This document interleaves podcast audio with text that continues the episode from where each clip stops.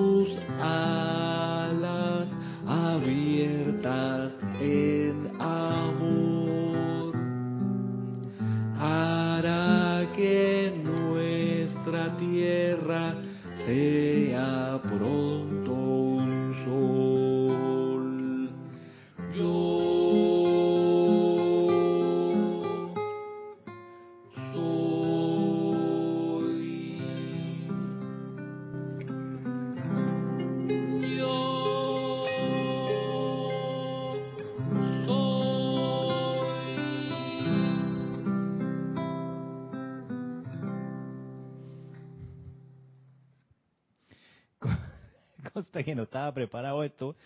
Eh, perdón por las desafinaciones, aquellos que tienen el oído pues, un poco entrenado van a darse cuenta que el, el Melodyne hace maravillas, pero, pero no siempre. Eh, gracias por sus comentarios. Claro, me da risa porque al final me quedó ese ese yo soy, yo soy. Entonces dije que cuando ya tenía la- las cosas grabadas, dije, ¿qué hago con este pedacito? Entonces eh, lo puse así como que por allá, así como como si estuviese dentro de una catedral finalmente, no esa era un poco la idea. Eh, En fin, todavía está, todavía está, todavía está en, digamos dentro del cajón, pero eh, veré veré la manera de de, que salga pronto eh, el video. El video no lo hago yo, entonces eh, creo que todavía va a tomar algu- algunas semanas en que salga el video y se haga público. Eh, honestamente creo que está mejor la guitarra que la voz. Y, el, y hay un instrumento agudo que está sonando que hace lo- los, acordes. Es un instrumento que conocí en diciembre que se llama guitalele, eh, que me resolvió un problema que yo tenía y...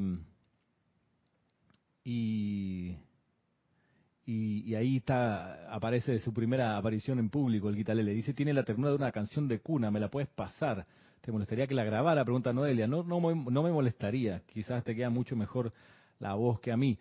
Pero mm, qué te iba a decir ah la melodía está hecha de de mm,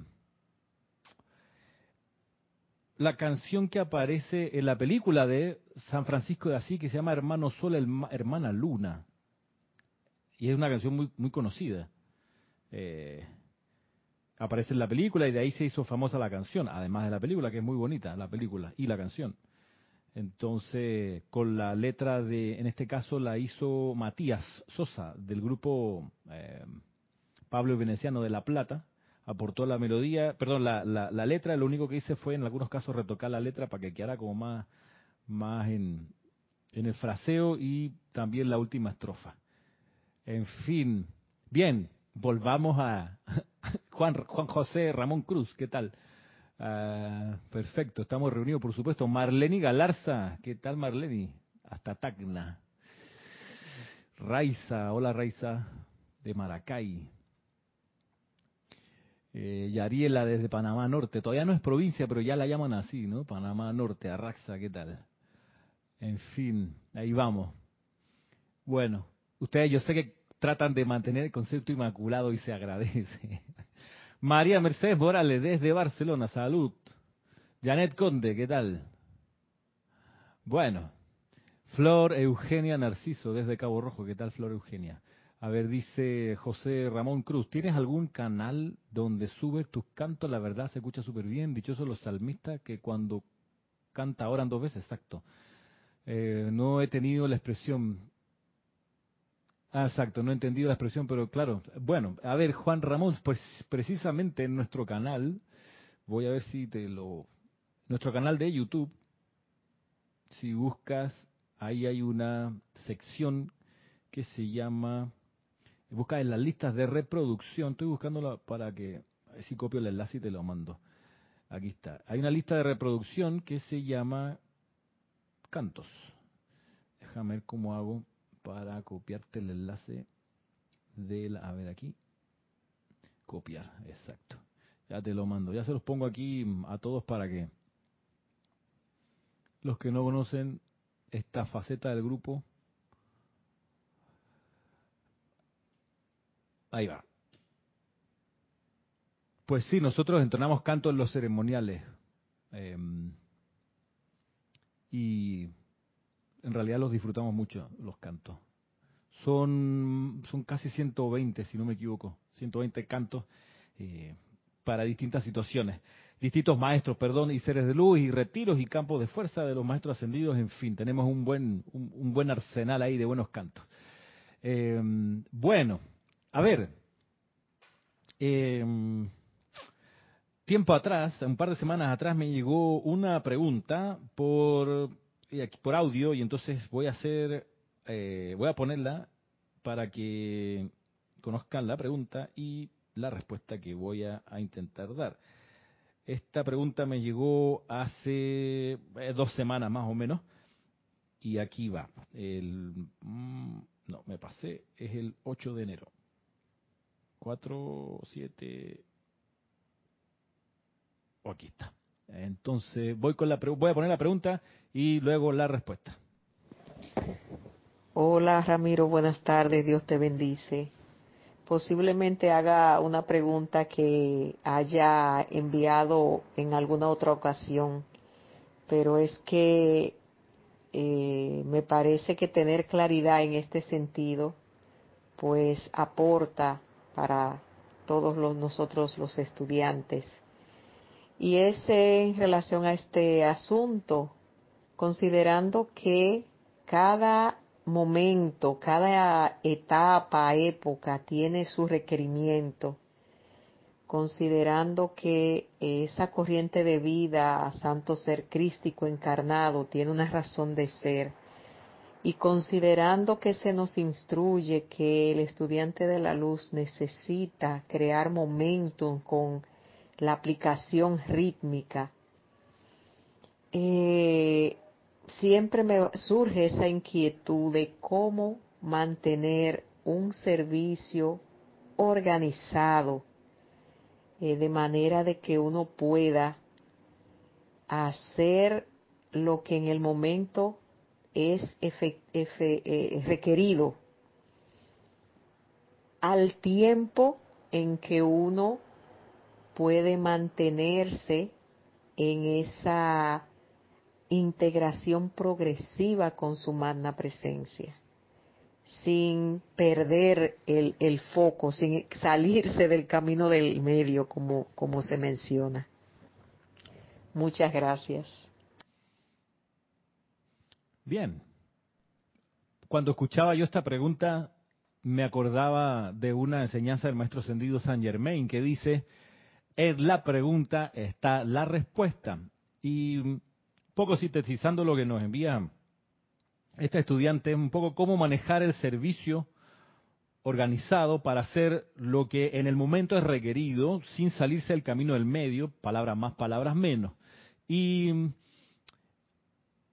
hay que, por supuesto, discernir cada situación tiene un requerimiento puntual, cada situación es distinta, pero hay que discernir en que la situación puede tener niveles distintos. Así a grosso modo pudiéramos organizar las situaciones en situaciones individuales, situaciones familiares del estudiante, situaciones de una ciudad, situaciones de un país, situaciones de un continente y situaciones de un planeta. Hay como seis niveles, vamos a ponerlo de manera gruesa de ese modo. Entonces, por supuesto, ahí uno discierne y dice, bueno, en una situación individual invoco a mi magna presencia yo soy, sea cual sea la situación individual que tenga que enfrentar. Hay muchas invocaciones que pueden servir. Una que yo uso mucho, que los maestros ascendidos recomiendan mucho, es Magna presencia yo soy, asume el mando y el control de esta situación, produce tu perfección, mantén tu dominio. Esa es para cualquier situación individual. Por ahí el maestro Sendido San Germain dice, si uno va a una situación de negocios o uno va a una reunión de trabajo, puede también hacer el llamado magna presencia yo soy, sal con tu magno esplendor frente a mí y armoniza a toda persona, lugar, condición y cosa que yo contacte.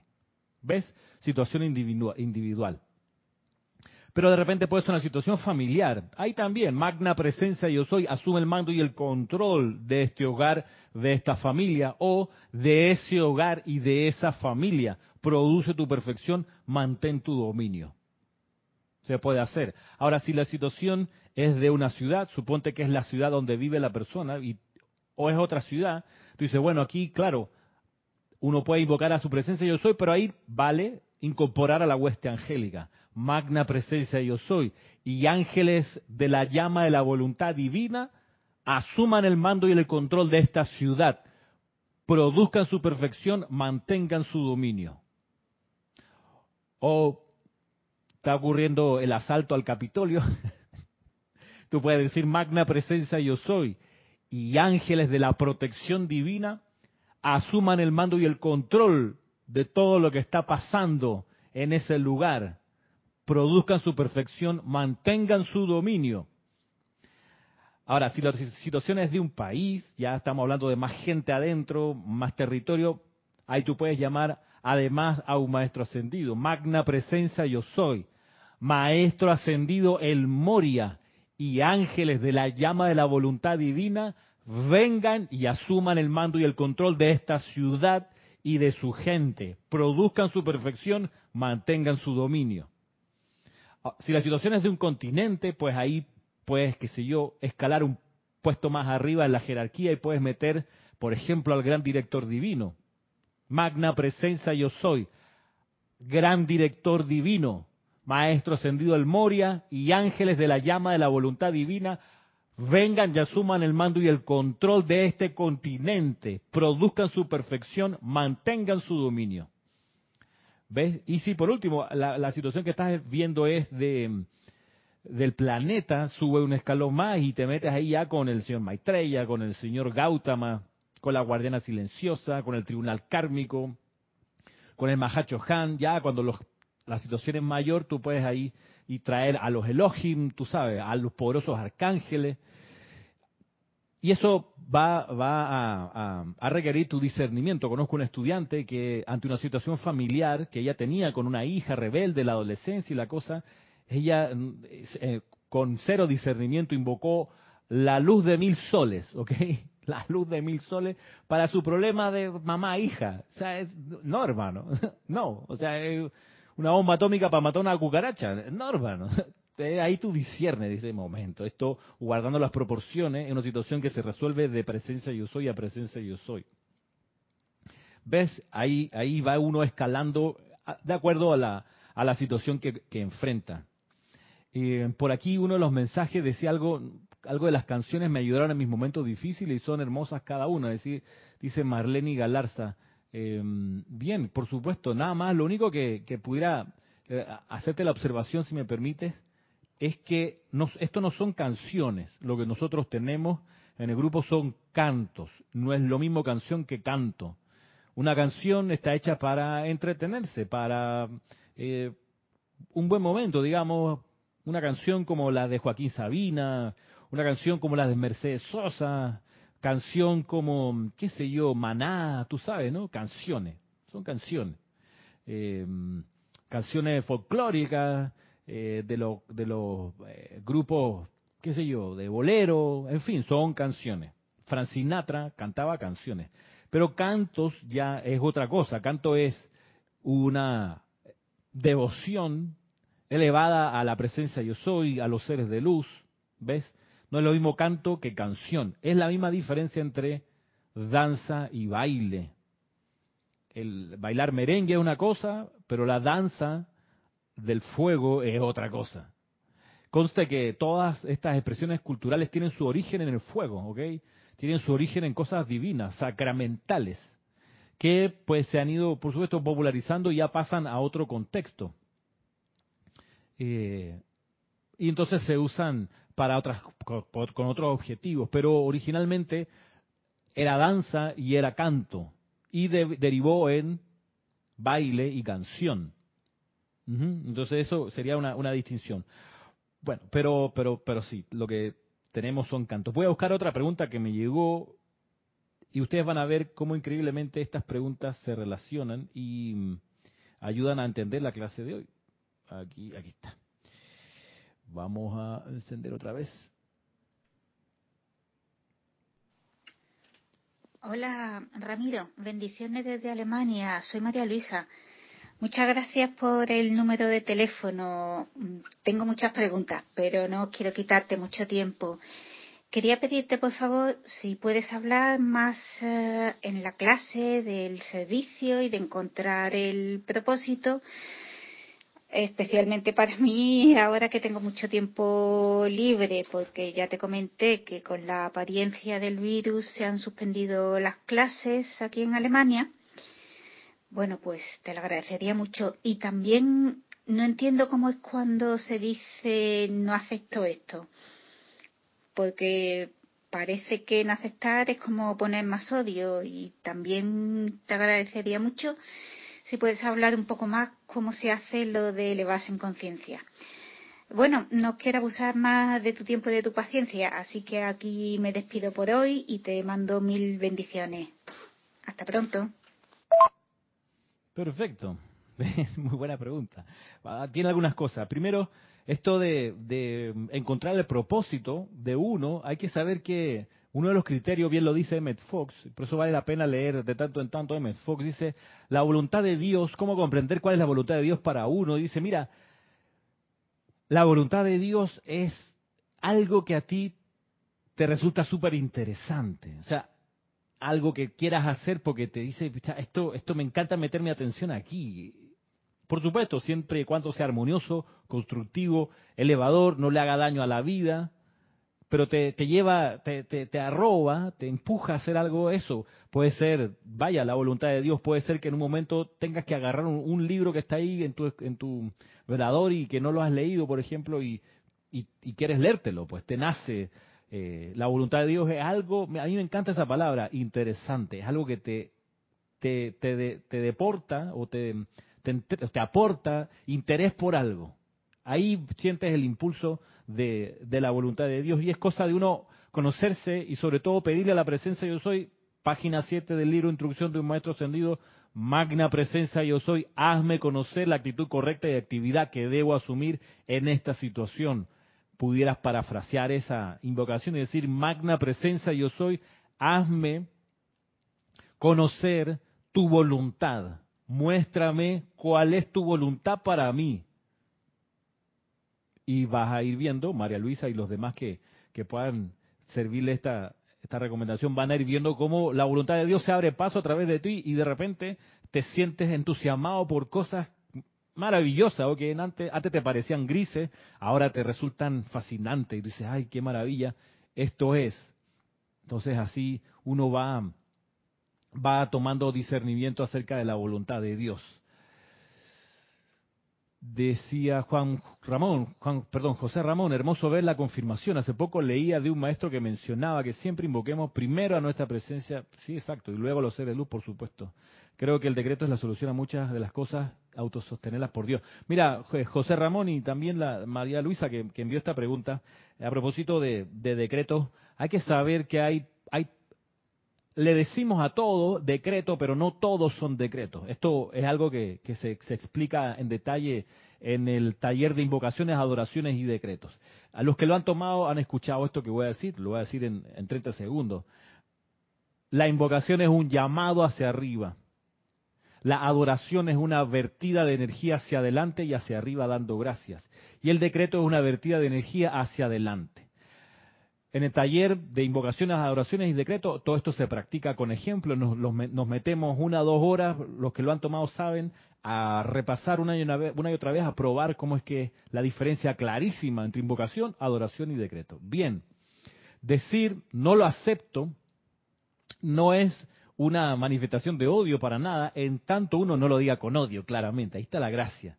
Hay que saber que el 70% de nuestra energía viene del cuerpo emocional, de modo que hay que cuidar bien el tono con que uno dice estas cosas. Cualquier afirmación, por más celestial que sea, la afirmación en el texto tiene que ir acompañada con un sentimiento adecuado. Entonces, tú puedes agarrar cualquier invocación y si le metes sentimiento de odio, te va a salir un desastre, pero lo vas a, lo vas a decir con odio, ¿por qué vamos a hacer? De ahí que bien lo enseña el gran director divino, la afirmación tú no tienes poder, es una afirmación que hay que dar y decir casi, casi risueñamente. Él, habla, él dice con una, eh, una especie de jubilosa despedida. Dice, a las cosas discordantes. En vez de decirle, tú no tienes poder, decirle, tú no tienes poder. O sea, ¿por qué vienes acá si tú no tienes poder? Sal, por favor, sal. No me vas a molestar más. Y es por ahí. Y el no lo acepto también es, esto que me está diciendo no lo acepto. No lo acepto. Así de sencillo. Y, cómo elevarse en conciencia, bien, seguro que te va a ayudar mucho María Luisa tomar el taller de meditación. Ahí vas a ver cómo, cómo se, se eleva uno en conciencia y cómo asciende y se mantiene ahí en conciencia. Por eso es tan, tan, pero tan recontra importante meditar todos los días, todos los días. En fin, pronto habrá de nuevo esos talleres. Nada más hay que estar atento al aviso por el correo de la circular y el correo de, de Serapis Bay que llega a través de una circular informativa. Así que por ahí creo que se te va a resolver todavía con más claridad, María Luisa, tu pregunta. Otra forma clarísima, por supuesto, de elevarse en conciencia es participar en un servicio de transmisión de la llama.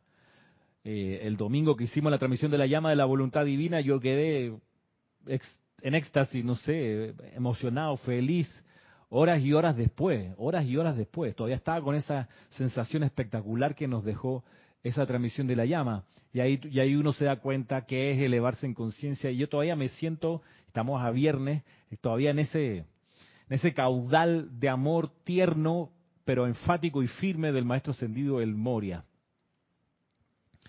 Eh, oye, y dice, oye, y siempre he tenido esta idea, y creo que se refiere a lo que explicas, dice José Ramón. Yo a veces me llevo muy bien con ciertos amigos considerados hermanos y les digo groserías, pero no es cierto. Ahí está una, una, uno puede decirle un insulto a alguien con cariño y, no queda mal, ¿no? Y no queda mal. Pero bueno, así que otra forma de, volviendo a la pregunta de María Luisa, otra forma de mantenerse elevado en conciencia, por supuesto, es orar y pedir por la autoprotección, además del aquietamiento que te digo, además de participar en actividades como la, transmisión de la llama, como los ceremoniales diarios que hacemos, eh, que, también requiere, por ejemplo, protección y autoprotección, o sea, invocar los poderes de la, protección, el tubo de luz, la armadura de llama azul, la cruz de llama azul. Y, en esto uno, uno eh, también, cuando empieza a sentir la protección divina, se da cuenta lo privilegiado que es al lado de personas que no conocen esto y que no lo practican y que no invocan su protección, lo, expuestos que están a cualquier energía discordante. La gente que no medita todos los días y que no invoca su protección es como, es como la luna, el satélite, que no tiene atmósfera. Cualquier granito de polvo del espacio interestelar, cualquier meteorito, cualquier eh, piedra que ande por ahí, le cae a la luna sin ninguna resistencia y la va amedrando, la va, la va eh, distorsionando en su forma. La Tierra tiene una, una atmósfera protectora química y también espiritual. Y, nos, y nos ayuda a nosotros aquí en la Tierra a sobrevivir en el espacio, si no nos congelaríamos, entre otras cosas, en, en tres patadas, en tres segundos saber que en el espacio fuera de la atmósfera la temperatura es de menos 18 grados centígrados. Entonces, si, gracias a la atmósfera nos mantenemos tibios aquí. En fin, nosotros podemos cultivar la atmósfera individual de protección invencible, que es el tubo de luz, que es el círculo de protección, y eso te va a mantener con una vibración elevada. Eso, eso es así. Bien, a propósito de todo lo que me han dicho o, han traído aquí a colación, eh, mientras busco mi, el libro, saludo a Laura González de Guatemala. bien, les comento y a Elizabeth Alcaíno, que por ahí también saludo. Eh, revisando lo que ha sido mi compromiso con ustedes antes de entrar a mirar la enseñanza acerca de la relación entre gurú y chela, en este libro de mm, compilación el resurgimiento de los templos del fuego sagrado, el, siguiente capítulo de servicios sugeridos es uno que dice purificar la sustancia electrónica. Los maestros ascendidos distintos, comenzando por el señor Gautama, piden ayuda para la purificación de la sustancia electrónica. Y dan bastante ejemplo, lo hace también el maestro ascendido Hilarión, la amada Guanyin, el arcángel Miguel, el arcángel Zadkiel y ¿Quién sino el maestro ascendido el Moria también lo solicita o muestra que esta es otra forma de servir? Y dice lo siguiente, el maestro ascendido el Moria. En la página 68 de este libro, dice, permitirán ahora que mi confianza se manifieste en este mundo de la forma, de manera que este bello puente de energía creado por nuestra energía y la de ustedes continúe siendo un sendero para que los más grandes reyes y reinas del cielo desciendan a bendecirlos y siga siendo un sendero para que las masas asciendan rápidamente fuera de toda zozobra. No hay necesidad de la larga guerra fría, no hay necesidad de la terrible guerra atómica con que se amenaza. Todas estas son cosas que se están permitiendo se manifiesten porque los chelas no reconocen la oportunidad de para transmutar la causa y núcleo detrás de estas infelices manifestaciones.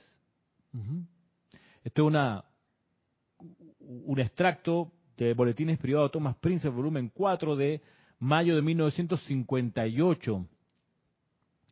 Mayo de 1958 ya había comenzado la Guerra Fría. La Guerra Fría comienza después de la Segunda Guerra Mundial por ahí se debate que si es del 46 o del 47, pero ya para el año 58 sin duda que había la Guerra Fría entre los países alineados con la Unión Soviética, los países alineados con Estados Unidos y Europa Occidental. Y era una época de mucho estrés, porque se temía un desenlace nuclear entre las superpotencias. Y, lo, que, lo que aquí impacta del maestro es donde dice, todas estas cosas, y nosotros pudiéramos adecuarlas al día de hoy, a la pandemia, todas estas cosas, todas estas son cosas que se está permitiendo se manifiesten. Y, ojo que no es que, él no está diciendo, nosotros los maestros ascendidos estamos permitiendo que ocurran. No, no, no, no, pues momento, dice, Todas estas son cosas que se está permitiendo se manifiesten porque los chelas no reconocen la oportunidad para transmutar la causa y núcleo detrás de estas infelices manifestaciones. O sea, nosotros, los que, bueno, los chelas y nosotros que aspiramos a ser chelas en algún momento, eh, resulta que le estamos dando chance, le estamos dando cabida, espacio, tiempo, lugar eh, a estas manifestaciones infelices, como dice aquí. Entonces, es lo, es lo que, tomando en, consideración lo que eh, venía eh, trayendo la primera persona que nos envió ese mensaje, cómo hacer para, ante las situaciones, estar en sintonía con la presencia y, mantener el, la organización y el orden y no salirse del camino del medio, en fin. Eh, por supuesto que es la, el, el momento de la reacción es cuando te das cuenta que la situación infeliz se está manifestando. Muchas veces pasa que el estudiante dice que ve algo, se entera de una noticia, dice, bueno, cuando llegue a la casa hago la invocación. No, no, no, lo ahora lo voy a empezar a meter en mi aplicación diaria de la mañana.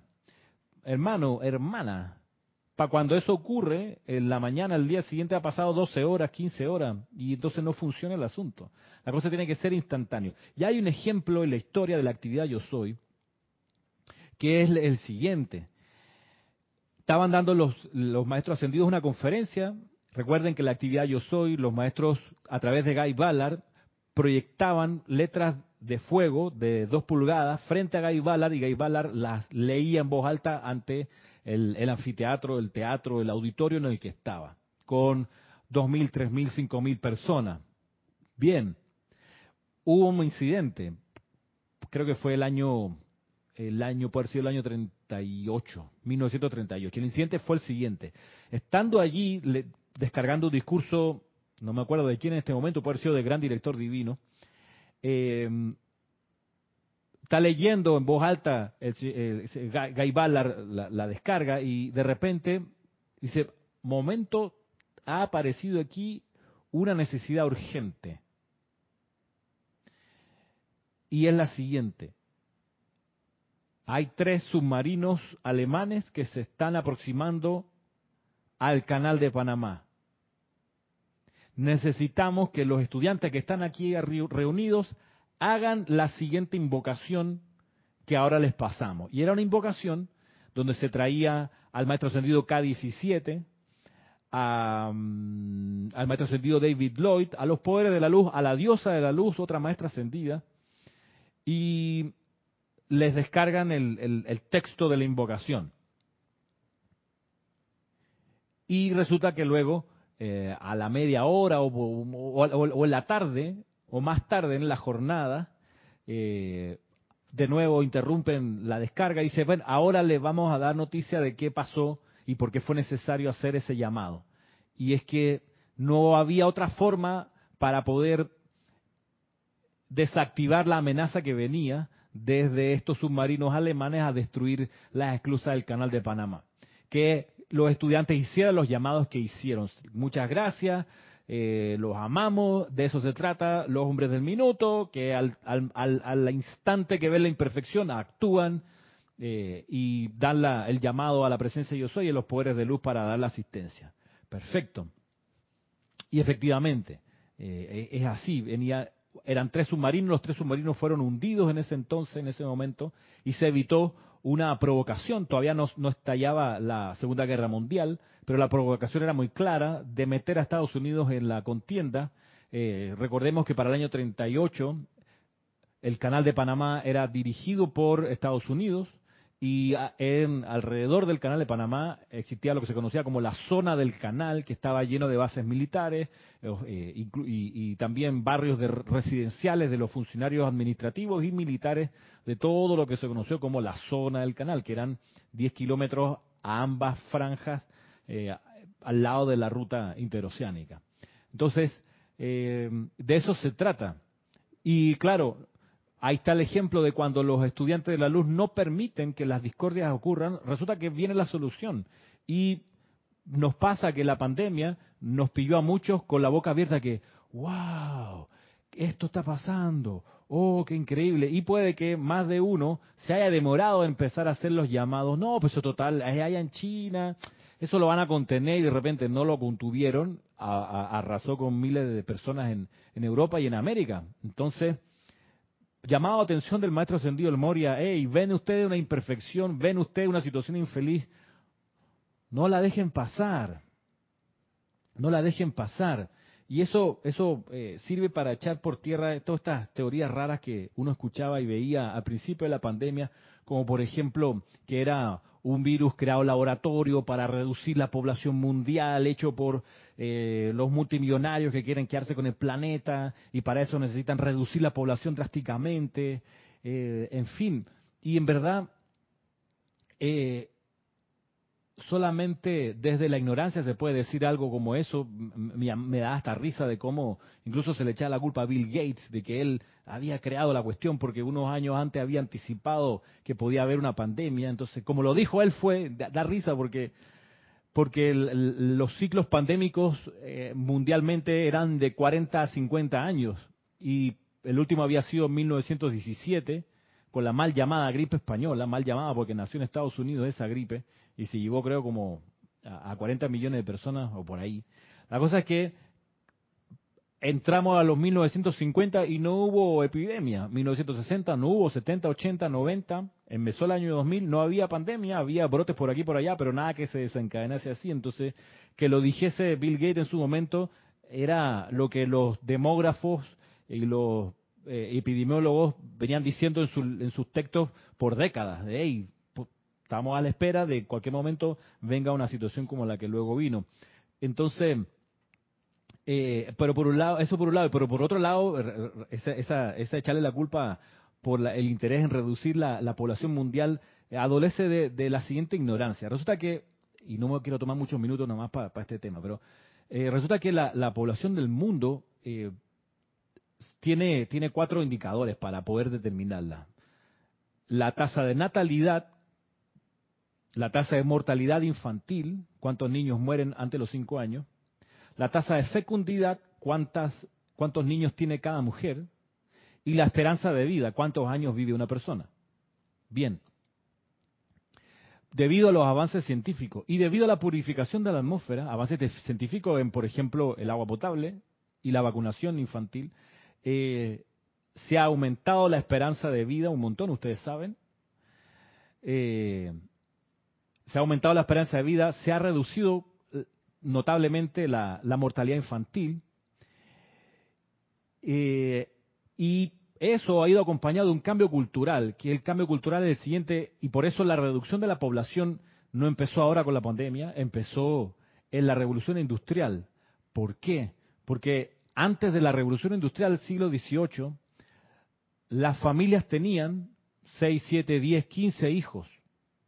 ¿Por qué? Porque eran sociedades rurales. La gente necesitaba brazos para la cosecha, para la siembra, necesitaba gente. Puede que ustedes tengan sus abuelos o bisabuelos con historias como que sí, mi, mi bisabuelo era uno de 14 y murieron 6, cosas por el estilo, porque, porque claro, no había el desarrollo científico de, la vacunación, de la salubridad que permitiese la, la, reducción de la mortalidad infantil, cosas que después fueron ocurriendo. Pero mientras avanzaba la ciencia, también avanzó otro proceso cultural muy importante que se llamó la urbanización.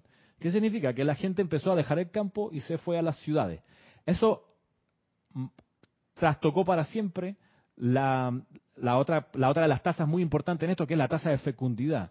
¿Por qué? Porque ya no se necesitaban 15, 10, hermanitos para trabajar la tierra, sino que las familias empezaron a tener cinco, como exageración, tres, dos, uno hijos. ¿Por qué? Porque ya el hijo no es mano de obra, sino es otra cosa. Ya se trae o se le permite venir al mundo con otros objetivos. Realizar la, pareja, eh, darle la oportunidad a un ser de tener una familia.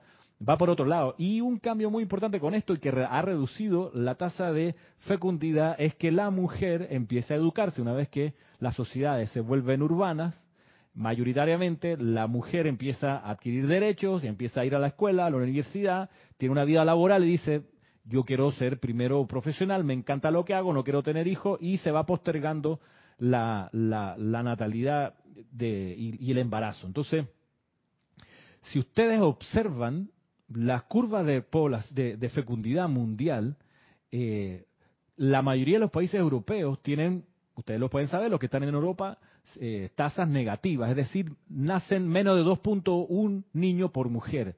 Hay países que nacen que tienen una tasa de fecundidad de 1.7, 1.8, bajísimo. ¿Qué quiere decir? Que la población no va a crecer. Es más, la población se ha mantenido en crecimiento por el aumento de la esperanza de vida. ¿Ok? Y porque menos, menos gente muere en sus primeros años de vida. Y eso llega a un punto estadísticamente en que empieza la curva a reducirse y empieza a contraerse la población. De hecho, para los pronósticos para antes de la pandemia, para por ejemplo lugares como Japón, que se espera que para el 2050 tengan algo así como 40 millones de personas menos. ¿Por qué? Porque por, por todos estos fenómenos, la urbanización, la educación de la mujer, el control de la natalidad. Así que eso está pasando en América Latina, hay países con tasa de, fecundidad negativa, Cuba, eh, Uruguay, eh, y tasas muy bajas o cercanas al nivel de reemplazo. Eh, Brasil ha ido, ustedes vean, vean las curvas de, de, crecimiento de población de estos países, la curva es descendente antes de la pandemia, ok, a eso es lo que voy. Entonces, ¿qué es lo que sí me ocupa? Es que no podemos como estudiantes de la luz agarrar a alguien y volcarle nuestro odio y decirle él es el culpable o ese país es el culpable, porque entonces estaríamos sumándole efluvia a la persona y al lugar. Antes bien, hacer como recomienda el maestro Sendido Moria, ves una situación infeliz, haz el llamado que hay que hacer. Pondera, diría yo, si es un llamado para resolver un tema planetario, entonces ahí mete a los Elohim, a los arcángeles, al Señor del mundo, pondera si un problema barrial de policía, entonces ahí invocas a la presencia yo soy, a los ángeles de la espada de llama azul, y así te vas, pero la cosa es mantenerse en oración. ¿Sí? Bien lo recomendaba uno de los apóstoles, ayuno y oración. Claro, la gente lo toma literal y dice ayuno, no comer. No, ayuno es no, no, no hablar sin cesar, conservar tu energía, y mantenerte orando. ¿Por qué? Porque resulta que somos pocos en verdad los que conocemos estas herramientas que van directo a la solución del problema. Somos pocos, somos pocos realmente. Al lado de los millones y millones de personas que no que no conocen, ¿no? Y que están todo el tiempo volcando efluvia. Entonces nosotros que sí, nos toca esta disciplina espectacular, interesante, de ver la imperfección, como dice Juan Manuel, no personalizar la energía, no echarle la culpa a nada ni a nadie, sino que, a ver, voy a la causa de esto. Y hay una causa que hay que poder, poder transmutar, que es la causa del miedo. Pero bueno, volviendo acá ahora a nuestro desarrollo respecto de la relación entre Chela y Gurú, estamos aquí en el volumen 2 del Sendero del Chela, en el capítulo único que se llama Disciplina requerida al Chela que en la página 18, eh, si me permiten, voy a hacer un recuento de hasta, hasta lo, de lo que hemos visto hasta ahora en este capítulo, donde al, al, al Chela se le dan varias recomendaciones, distintas disciplinas. Primero, el Chela debería desear cambiar el curso de la historia y ese deseo debe nacer del amor.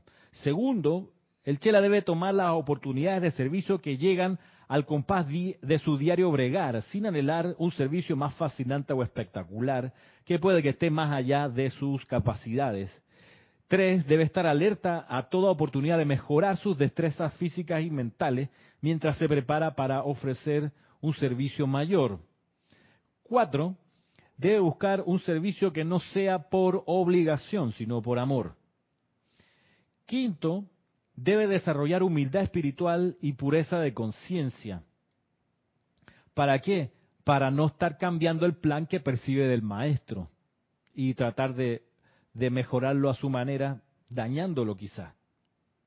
Hoy vamos a ver donde alcancemos que hay otro requisito que le, sugiere el gurú al Chela, que es desarrollar la tenacidad de espíritu, que es permanecer en un proyecto hasta completarlo. Y y en esa línea voy a leer lo que dice el gurú. Primero la pregunta del Chela. Dice el Chela, amado maestro,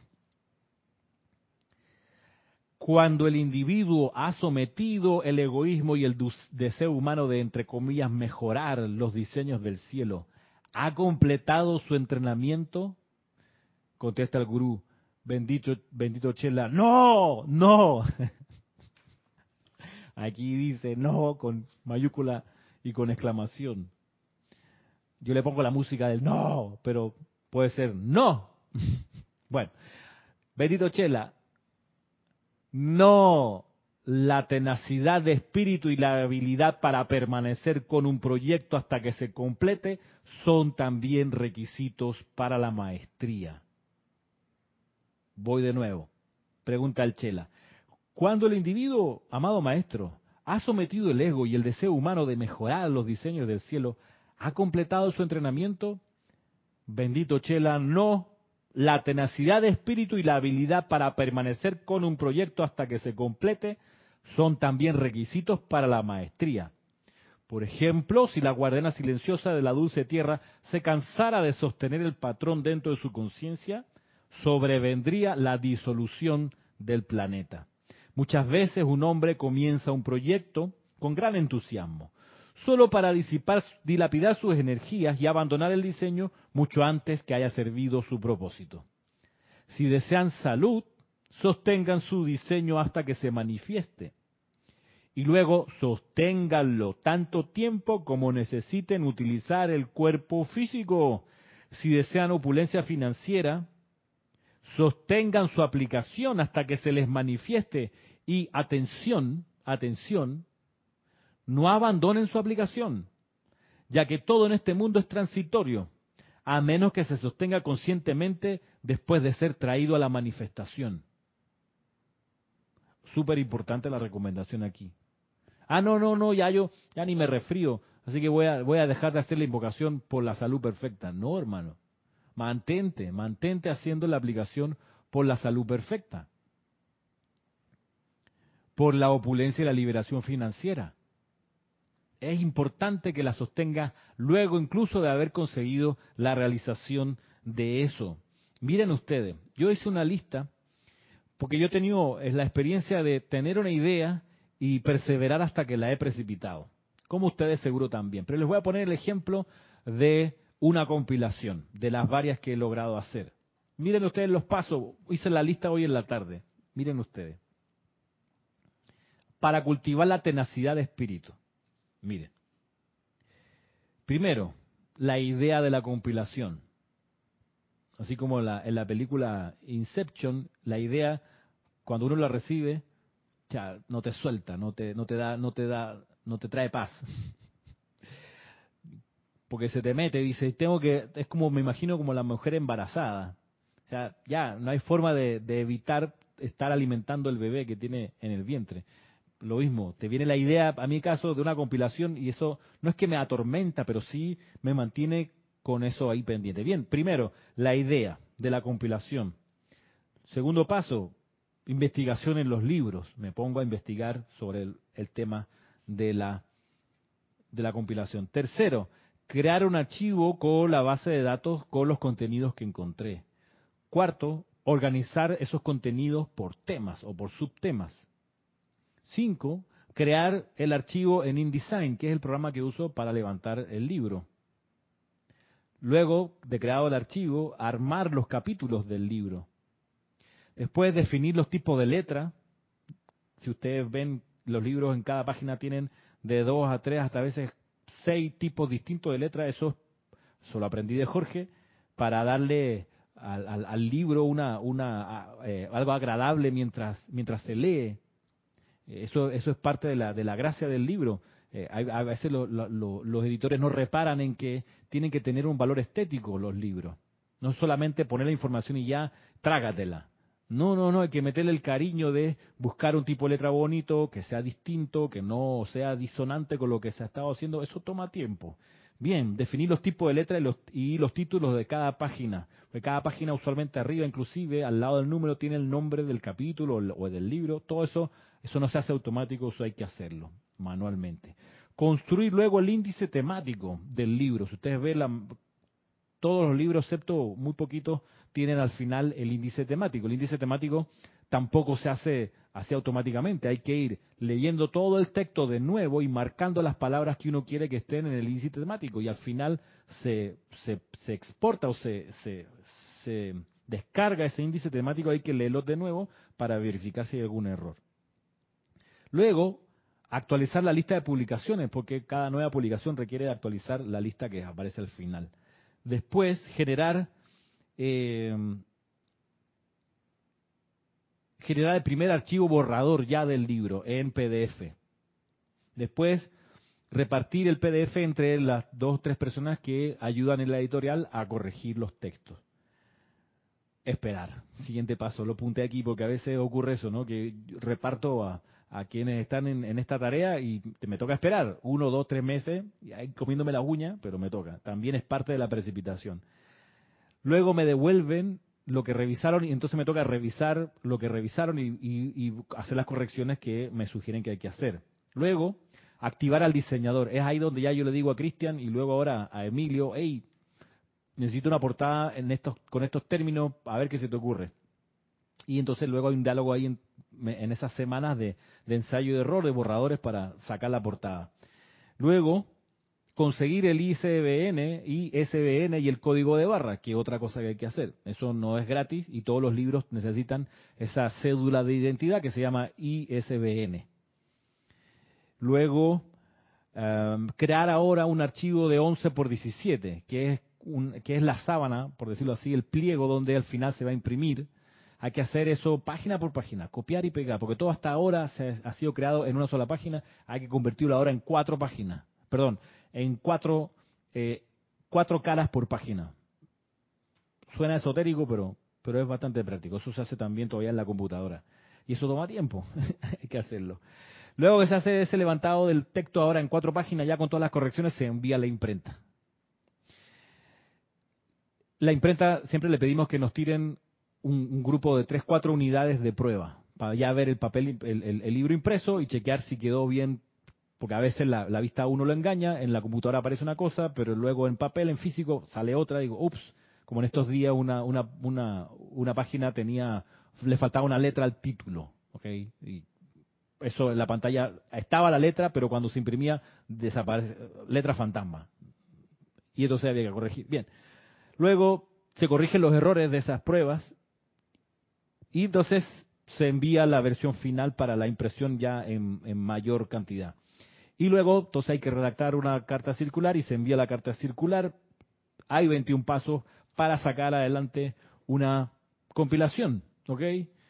La idea, miren que es extenuante, en, algún, en algunos momentos esto a veces significa estar sentado en la computadora 3, 4, 5, 6 horas, eh, sacando adelante eh, esto, ¿no? Y no una vez.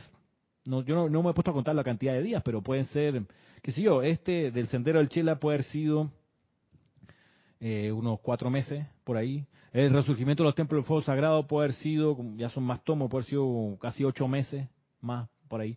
Se toma tiempo y todo eso es una prueba que de, de resistencia, como dice acá, de tenacidad de espíritu.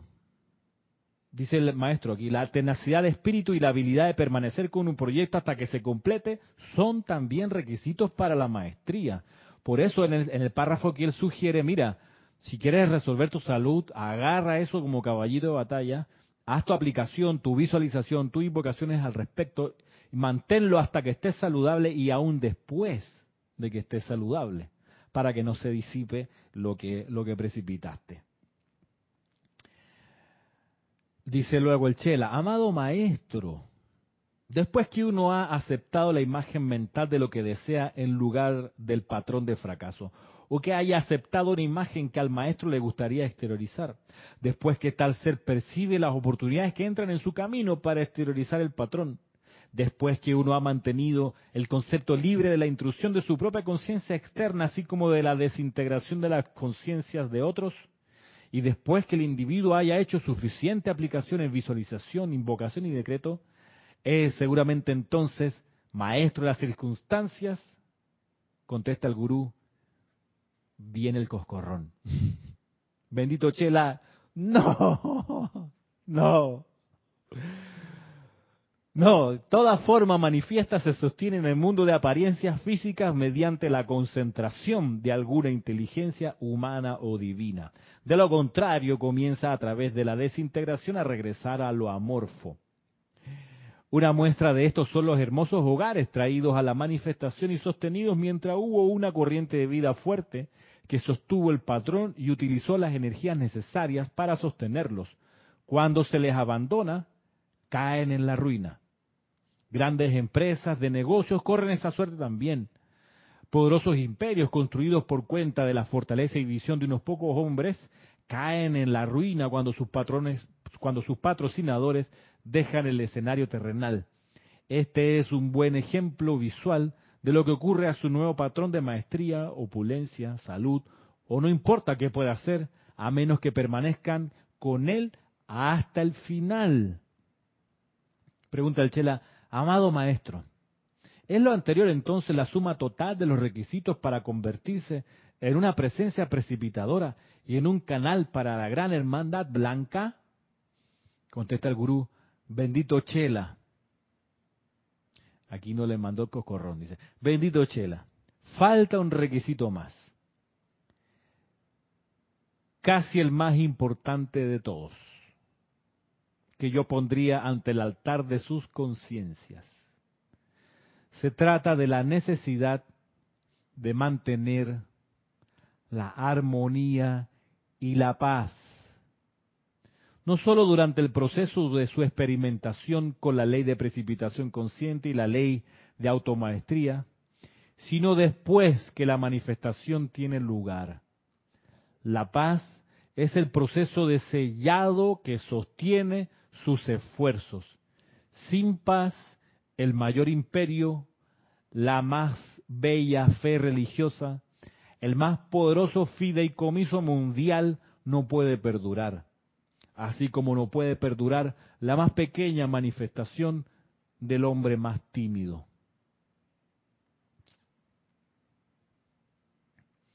Notable el recuento de todo lo que se requiere para desarrollar esa conciencia del chela, esa seriedad, esa confiabilidad que se busca tener para que el maestro en un momento dado de requerirle a uno un servicio pueda confiar en uno. porque sabe que uno no va a tirar la cosa a mitad de camino, porque sabe que uno va a mantener la paz durante todo el proceso y aún después, porque sabe que uno es serio, que comienza algo y lo termina, porque sabe uno sabe o ha visto que uno está pendiente todo el tiempo de mejorar en las cosas que le llegan en el día a día. Porque sabe que uno no deja para después la transmutación de las causas y núcleos de las imperfecciones que aparecen en la conciencia. Maravilloso, ¿no? Qué privilegio tener esto, comprender esto. ¿Qué dice por acá? Voy a revisar un poquito el chat porque hay cierto intercambio antes ya de dar por terminada la clase. Natalie Saray Castillo dice, o sea, Ramiro, se inician con la idea que nos surge investigar cuáles maestros se dedican más al, ámbito de nuestra idea, realizar la aplicación constantemente, más allá de ser melizado para mantenerlo. ¿Esto para casos normales? Sí. Vas por ahí. Es un poco eso. Es un poco el recuento. María Mercedes Morales dice, nosotros como manifestación anclamos la energía. Si no la sostenemos, la energía tiende a subir, correcto. Asimismo, hay que estarla amando, magnetizando, atrayendo. Yasmit del Carmen, del Carmen, perdón. Yasmit concretas. Dice, la paz y la armonía son entonces esenciales para sostener cualquier precipitación, mi hermana, cualquier país, cualquier empresa, cualquier familia, cualquier grupo requiere paz y armonía paz y armonía para que se sostengan sus bendiciones, si no, se van al traste. Olga dice, ah, buenas tardes, bendiciones a todos desde Concordia, Entre Ríos, así, ¿qué tal Olga? Pues sí. Y mira que los maestros en todo esto, como hemos ido viendo, no quieren, no quieren discípulos, quieren chelas, buscan chelas. Quizá una diferencia que podemos notar aquí es que el chela no es un yes, yes man. Yes man es una expresión panameña de, esas personas que a todo dicen que sí. A todo dice que sí, a nada digo que no. No, a todo dice que sí, sin discernir. Hay una, hay una anécdota de la historia argentina de, de Héctor Cámpora, no sé si, si alguno de ustedes la conoce, que fue presidente de Argentina por siete semanas, 49 días, antes de que ganara las elecciones eh, Juan Domingo Perón el 73 con con Isabel Martínez de Perón, ¿verdad? La, anécdota es la siguiente. Eh, se dice que, que Cámpora era muy devoto de Juan Domingo, del, caudillo. Y, la anécdota puede ser apócrifa, pero es, es, más o menos así. Se dice que en un momento eh, Perón le pregunta a Cámpora, Camporita, ¿qué hora es? Y Cámpora le contesta, la que usted diga, mi general. Los maestros ascendidos no quieren a alguien así. No. ¿Por qué? Porque no quieren un robot, no quieren un autómata, quieren un ser con discernimiento, con comprensión, que haya ido ya vislumbrando el plan y cómo son las cosas, que además sepa los requisitos básicos, que es justamente lo que hemos ido conversando hoy, requisitos básicos para la maestría. Y la gracia es ir desarrollándola, desarrollándolo, desarrollándolo para que cuando venga el llamado ya uno esté listo y diga, por supuesto, aquí estoy. ¿Qué se necesita? Precipitar esto. Dalo por hecho. Maestro, estuve pensando, no voy a cambiar tu plan ni tu diseño, pero de repente puedo contribuir con esto otro, porque estuve orando a mi presencia yo soy y veo que también se puede fortalecer con esto. Y entonces ya no es el maestro dando indicaciones, es el padre y yo ahora trabajamos, como dice el, el Evangelio. De eso se trata. Buscar la conciencia del Chela, ser intrépido, además de obediente, pero también con inventiva, con capacidad de generar. No seamos unos autómatas, sino que estemos pendientes de las oportunidades que vengan para transmutarlas a luz. Y con esto terminamos. Será hasta la próxima semana. Gracias por su asistencia el día de hoy, todos sus comentarios y sus preguntas. Eh, será hasta pronto. Mil bendiciones.